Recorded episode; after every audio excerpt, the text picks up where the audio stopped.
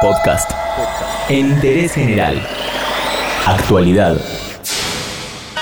Cuando no hiciste absolutamente nada malo, pero te aparece una sensación de culpabilidad, nerviosismo o cierto temor, es porque estás padeciendo, escucha bien, el síndrome del delincuente. El síndrome del delincuente. Ahora en Interés General te contamos brevemente de qué se trata. ¿Sentiste alguna vez un escalofrío o que se te acelera el pulso, por ejemplo, cuando te para la policía en un control de tránsito o cuando simplemente tenés que recurrir ante alguna autoridad aunque no tengas nada que ocultar o no hayas hecho nada por fuera de las normas? Eso es el síndrome del delincuente que afecta a quienes sin haber hecho nada se sienten culpables y aunque no parezca, es bastante frecuente. Hay lugares incluso que son propicios para que se genere. ¿Quiénes lo sufren mucho? Los viajeros.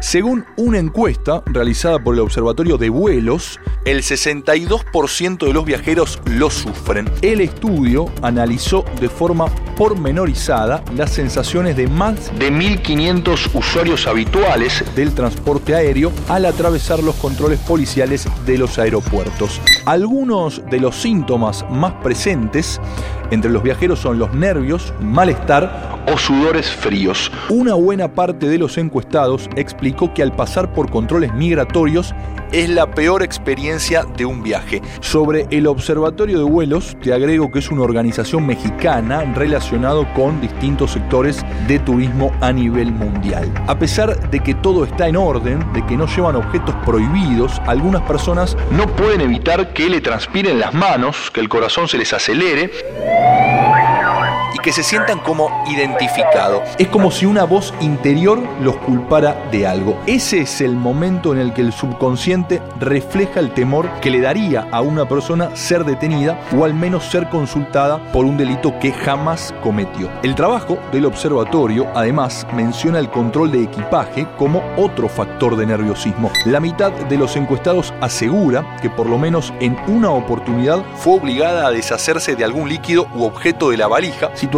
que también genera cierto malestar y es cierto.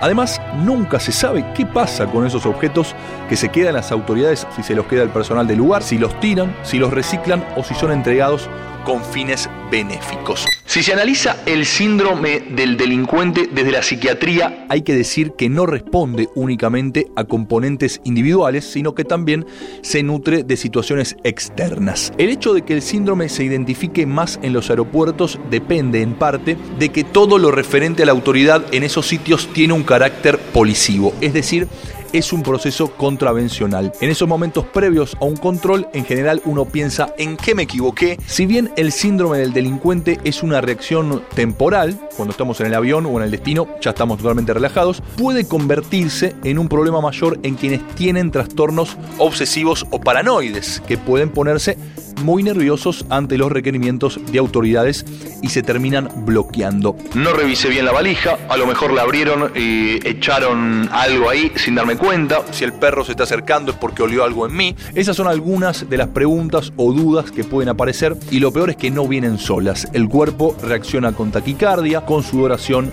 El doble fondo de esta maleta esconde 20.000 pastillas de metanfetamina valoradas en miles de euros. Es la lucha diaria contra el narcotráfico en el aeropuerto. Después hay otra cuestión que puede jugar en esos momentos que es más personal, pero que también depende de un contexto. Estamos hablando del efecto halo que consiste en la realización de una generalización errónea a partir de una sola característica o cualidad de un objeto o una persona según su definición exacta. Si lo pensamos bien, a este tipo de sesgo es algo que aplicamos muy a menudo, casi sin darnos cuenta. Un ejemplo cortito, claro y crudo del efecto halo que podría darse en un aeropuerto para alimentar el síndrome del delincuente es el caso de los pasajeros o turistas colombianos. En muchos lugares son calificados como narcotraficantes, aunque no tengan nada que ver con eso y ni siquiera se los acuse. La sola presentación de un pasaporte colombiano se acompaña de un sinfín de prejuicios o chistes de mal gusto. Por supuesto, si este tipo de cuadros se convierte en un problema, para uno se puede tratar. Lo primero que se hace es un diagnóstico para definir qué tan severo es y se analizan las características de la personalidad. Ojo, porque esto del síndrome del delincuente puede resultar eh, parecido, pero no tiene nada que ver con el sentimiento de culpa. Hay que diferenciarlo del sentimiento de culpa. Hay muchas personas que están permanentemente ocupadas en función de encontrar eh, aprobación de los demás, lo que puede generar sentimientos de culpa ante algunas acciones y se crea la necesidad de reprochar lo que se considera incorrecto. Este sentimiento se vuelve problemático cuando los afectados se culpan por el malestar de otros sin haber hecho nada en su contra. Pero nada tiene que ver con la presencia de autoridades. ¿Quién alguna vez no se sintió intimidado, por lo menos observado en migraciones? ¿Quién no pensó si tenía todo lo necesario y en marco de las reglas dentro de la valija al pasarla por el control de equipaje? De eso se trata el síndrome del delincuente, aunque no hayas hecho nada malo y te lo contamos en interés general.